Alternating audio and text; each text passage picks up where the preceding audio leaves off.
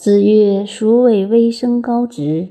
或其息焉，岂诸其邻而与之。”微生高，姓微生，名高，是一个鲁国人。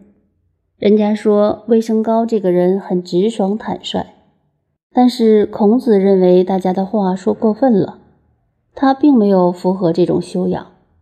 或其息焉，有人向他要一杯醋浆，他没有。自己便到另一家去要杯醋来，再转给这个要醋的朋友。孔子认为这样的行为固然很好，很讲义气，但不算是直道。直道的人有就是有，没有就是没有，不必转这个弯。微生高转了这个弯，就不能算是直。这一点值得我们研究了。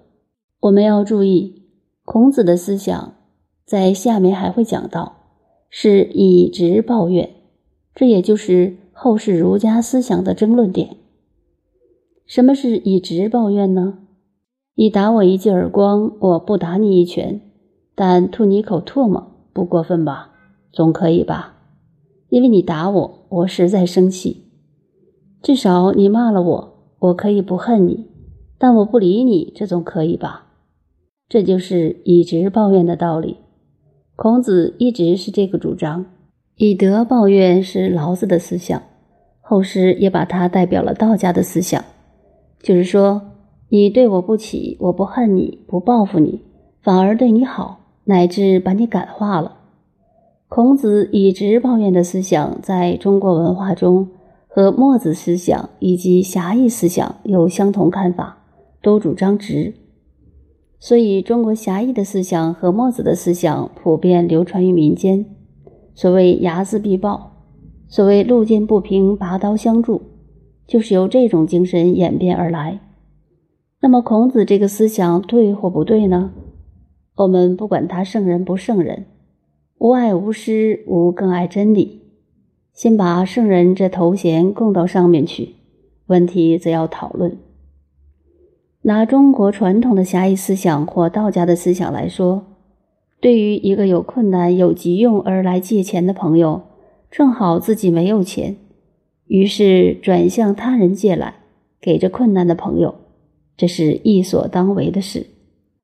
但孔子在这里却并不以为然，他认为这不是直道的行为。就我们现在研究的方法，《论语》是整篇连贯的。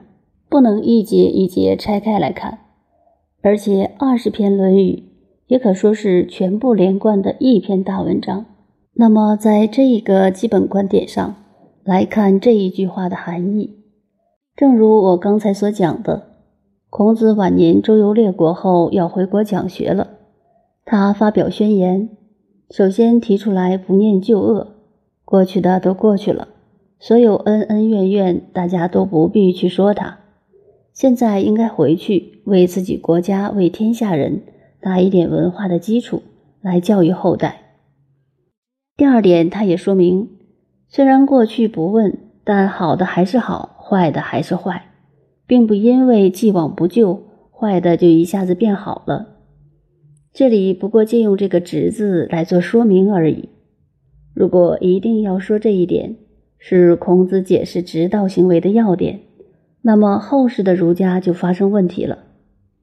汉、唐、宋、元、明清以来，所有读书称儒家的人都变成胸襟狭窄，结果就成为刚才所列举过古人的诗说：“仗义每从屠狗辈，负心多是读书人了。”难道说读书人多半不管别人，不能具有这种侠义的精神？这是误解了孔子这句话的意思。就我的观点，连贯全篇的思想看起来，孔子是故意向当时鲁国一些因政治上恩怨而怕他回国的人透露了一个消息。虽然对于你们，在我心里并不同意，但是各走各的路，你们不要害怕，我要回来了。何以见得是这样呢？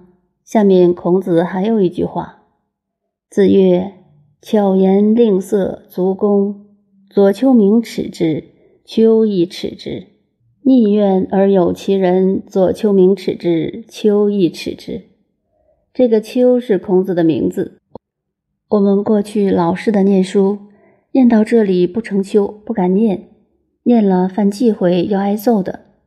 于是另外拿一个字来替代，而念成某一耻之。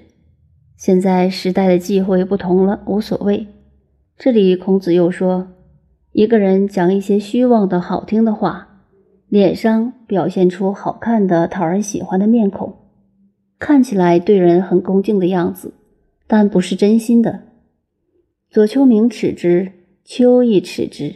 孔子这句话是说，左丘明讨厌这种说假话、做假事的人，我也和左丘明一样讨厌这种人。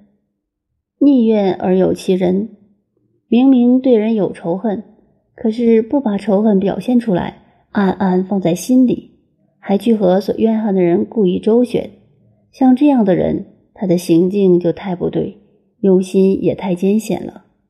左丘明做人的态度不屑于这样，我也不屑于这样。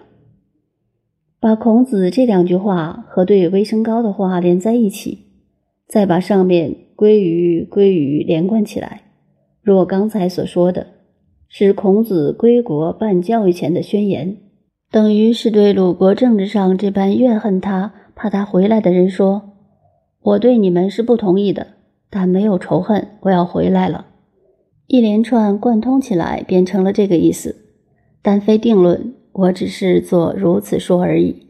对与不对，另似高明。下面接着，孔子回到鲁国了。我们把它连起来，就像是孔子的一段传记历史，也可当一部小说，也可当一部电影看。